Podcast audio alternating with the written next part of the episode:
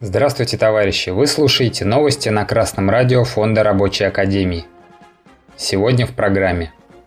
В России предложили провести приватизацию якобы в интересах пенсионеров. Омск Трансмаш за год в 4 раза увеличил производство продукции. Лента.ру сообщает, что руководитель научно-исследовательского финансового института Минфина Владимир Назаров предложил провести в России приватизацию в интересах пенсионеров.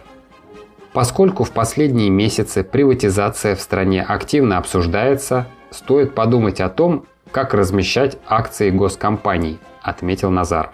Передача госсобственности в частные руки, проведенная в 1990-х годах, была грабительская, а сейчас нужен более социально приемлемый вариант.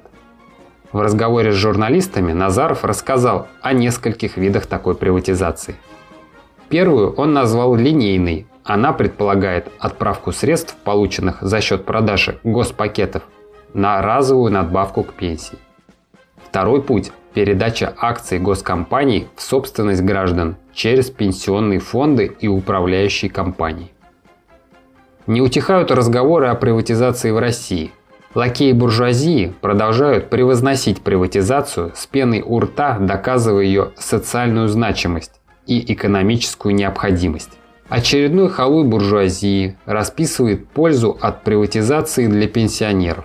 Неужели польза будет почище, чем от пенсионной реформы, которая позволила ограбить трудящихся на миллиарды рублей? Видимо, эксперт Минфина решил поиздеваться, потому что предлагает по результатам приватизации выдать разовую подачку пенсионерам или разворовать эти деньги через акции госкомпаний, то бишь ваучеры, которые осядут в фондах. Пенсионерам предлагают одобрить очередное ограбление страны и трудящихся. Компрадорская буржуазия хочет оттяпать лакомые кусочки себе – а трудящихся оставить с носом.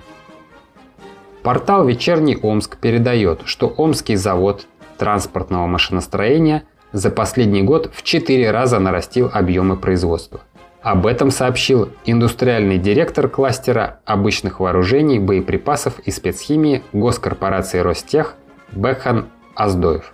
Он также особо отметил, что на Омстрансмаше запущена уникальная, единственная в России автоматическая линия по сборке гусеничных лент. Гусеницами, которые здесь выпускаются, обеспечиваются все танки, производимые в стране. Омский завод транспортного машиностроения Омск Трансмаш входит в концерн Уралвагонзавод госкорпорация Ростех специализируется на производстве бронетехники, ее ремонте и модернизации. Здесь, в частности, выпускаются тяжелые огнеметные системы ТОС-1А «Солнцепек», модернизированные газотурбинные танки Т-80 БВМ и другая продукция оборонного назначения. Итак, за счет увеличения продолжительности рабочих смен и рабочей недели, за счет героического труда рабочих удалось существенно нарастить производство необходимой фронту бронетехники. Тем временем финансовые спекулянты и ростовщики ведут разговоры о приватизации. Ушлые капиталисты спят и видят, как им в лапы попадут куски госкорпораций в виде заводов и фабрик.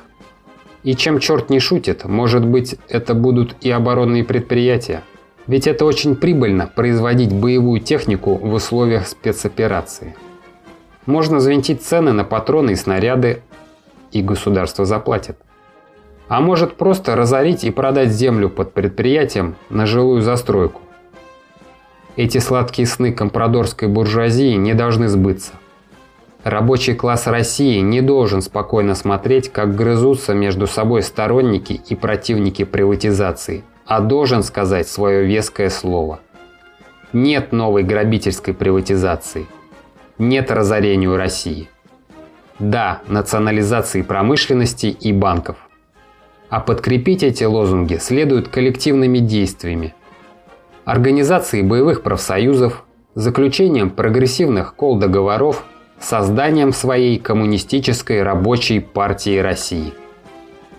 Новости читал Артеменков Дмитрий с коммунистическим приветом из города Загорск Московской области.